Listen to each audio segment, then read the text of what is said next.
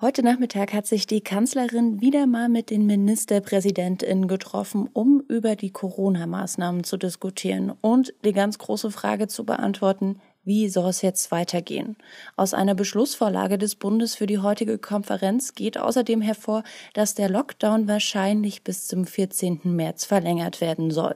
Steht uns also wahrscheinlich noch ein Monat Lockdown bevor. Damit wollen die PolitikerInnen zum einen verhindern, dass sich die Mutation des Coronavirus stärker in Deutschland verbreitet und das schon seit Monaten ausgemachte Ziel des Bundes ist immer noch nicht erreicht, nämlich, dass wir in Deutschland die sieben Tage Inzidenz unter 50 bekommen. Eine gute Maßnahme im Kampf gegen die Pandemie liegt ja seit dem Jahreswechsel vor das Impfen. Lang ersehnt, endlich ist es da, doch irgendwie geht es langsamer voran als erhofft. Impfzentren sollten eigentlich dabei helfen, mehr Menschen schneller zu impfen. Wie es zum Beispiel im Leipziger Impfzentrum vorangeht, darüber sprechen wir in dieser Folge Radio für Kopfhörer.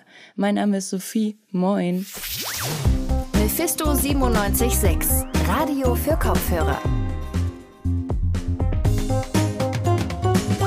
Der Covid-19-Impfstoff hat nicht nur gezeigt, was die Impfstoffforschung in kurzer Zeit auf die Beine stellen kann, sondern ist auch seitdem dieser Impfstoff auch auf dem Markt ist, Hoffnungsträger für ein baldiges Ende im Lockdown und dafür, dass die Pandemie wieder in den Griff bekommen wird, also dass wir Infektionsketten nachvollziehen können. Laut dem Impfmonitoring des Robert Koch Instituts wurden bisher über zwei Millionen Menschen deutschlandweit geimpft bleiben aber immer noch etwas über 80 Millionen Deutsche, die geimpft werden könnten, wenn sie das natürlich auch wollen. Es beruht ja alles hier auf Freiwilligkeit. Ein guter Verteilungsweg für den Impfstoff und die Impfdosen sind dabei die Impfzentren. Seit einem Monat haben zum Beispiel die sächsischen Impfzentren in den 13 Landkreisen und kreisfreien Städten ihren Betrieb aufgenommen. Und bisher wurden laut Impfmonitoring des RKIs in Sachsen 156.889 Impfdosen verabreicht. Auch Leipzigs Impfzentrum ist seit Anfang Januar geöffnet und meine Kollegin Alexia war vor Ort. Und die begrüße ich Corona-konform zugeschaltet. Moin Alexia. Hallo Sophie. Alexia, wo in Leipzig wird denn jetzt geimpft und wie läuft das Ganze soweit? Das Impfzentrum vom Deutschen Roten Kreuz ist auf der neuen Messe eingerichtet worden. Der Start ist recht gut verlaufen und seitdem gab es gut 15.000 Erstimpfungen. Und davon haben schon fast die Hälfte auch eine Zweitimpfung bekommen. Und dennoch geht's ja recht langsam voran, da ja auch seit kurzem einige Probleme aufgetreten sind, beziehungsweise immer noch auftreten, weil noch nicht so die Lösung da ist. Genau, das liegt daran, dass es zurzeit Lieferprobleme für den Impfstoff von BioNTech und Pfizer gibt. Und es ist dem auch dem Winterwetter geschuldet. Die mobilen Impfteams in dem Pflegeheim machen trotzdem noch weiter und haben immer noch genug Impfstoff. Aber es werden eben kaum neue Termine für das Impfzentrum vergeben. Heißt das dann auch automatisch, dass diesen Monat deutlich weniger Menschen geimpft werden können, auch als jetzt im Januar? Nicht unbedingt. Das DRK geht davon aus, dass sie im Februar sogar noch mehr Menschen impfen können, weil eben weitere neue Impfstoffe in Aussicht gestellt wurden, wie beispielsweise AstraZeneca und Moderna. Beide sind schon zugelassen, aber müssen eben noch geliefert werden. Es werden dafür noch keine Termine vergeben, weil eben die genaue Menge davon noch nicht wirklich klar ist. Du hast ja Ende Januar das Leipziger Impfzentrum besucht und hast dir mal angeschaut, wie die Impfungen vor Ort ablaufen. Wie war denn so da dein Eindruck, Alexia? Ist das Impfzentrum überhaupt auf so viele Menschen vorbereitet? Also das Impfzentrum ist logistisch vorbereitet. Es sind vier Impfstraßen in Planung und es können sogar bis zu sieben aufgebaut werden. Jetzt muss eben nur noch genügend Impfstoff bereit liegen. Und im Impfzentrum hast du den Herrn Winter begleitet, der dort seine erste Covid-19-Impfung erhalten hat. Ja. Und wie das alles so abgelaufen ist, da hören wir jetzt rein.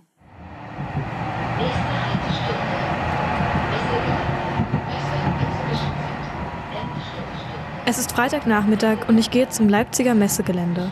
Normalerweise finden hier jährlich über 270 Veranstaltungen statt. Seit Ausbruch der Corona-Pandemie gab es keine Messen mehr. Aber nun wird die Halle 5 seit Ende Dezember als Impfzentrum genutzt. Im Impfzentrum impfen die Pflegekräfte täglich um die 200 Menschen. Manfred Winter ist einer von ihnen. Unsere Söhne haben uns angemeldet, weil wir in einer Risikogruppe sind ich werde nächsten Monat 91 und meine Frau ist 88. Manfred Winter wird von seinem Sohn begleitet. So wie Herr Winter gehören die meisten Menschen, die man in der Schlange vor dem Check-in sieht, aufgrund ihres hohen Alters zur Risikogruppe. Die Impfwilligen werden zuerst beim Betreten der Halle vom Sicherheitspersonal empfangen.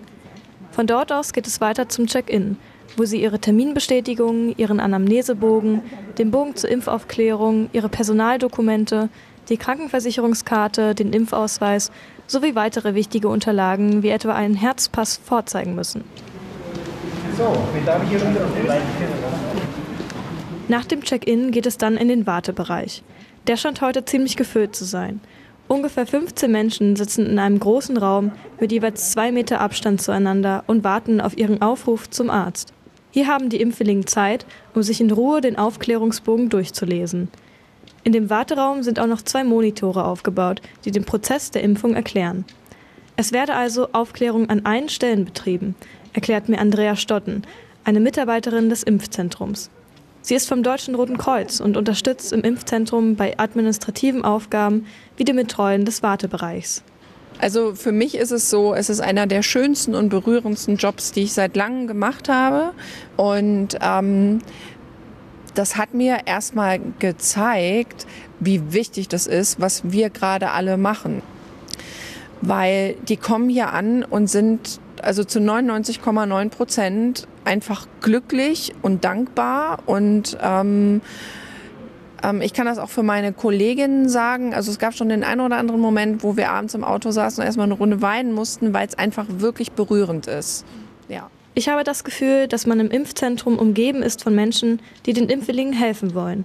Ob das Personal der Bundeswehr, des Deutschen Roten Kreuz oder die medizinischen Angestellten.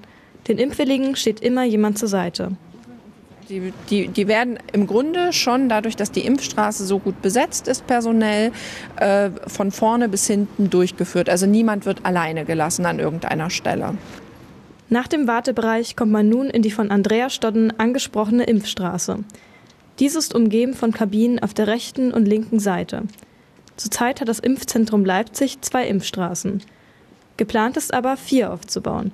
Bis zu sieben Impfstraßen sind möglich, sofern auch so viel Impfstoff bereit liegt. Also vereinfacht gesagt, wir sind ja. vorbereitet und möchten eigentlich so viel wie möglich impfen.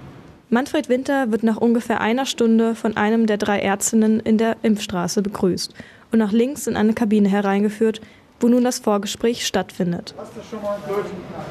So, Herr Winter, sind Sie, fühlen Sie sich bereit für eine Impfung? Sind Sie soweit erstmal aus Ihrer Sicht gesund?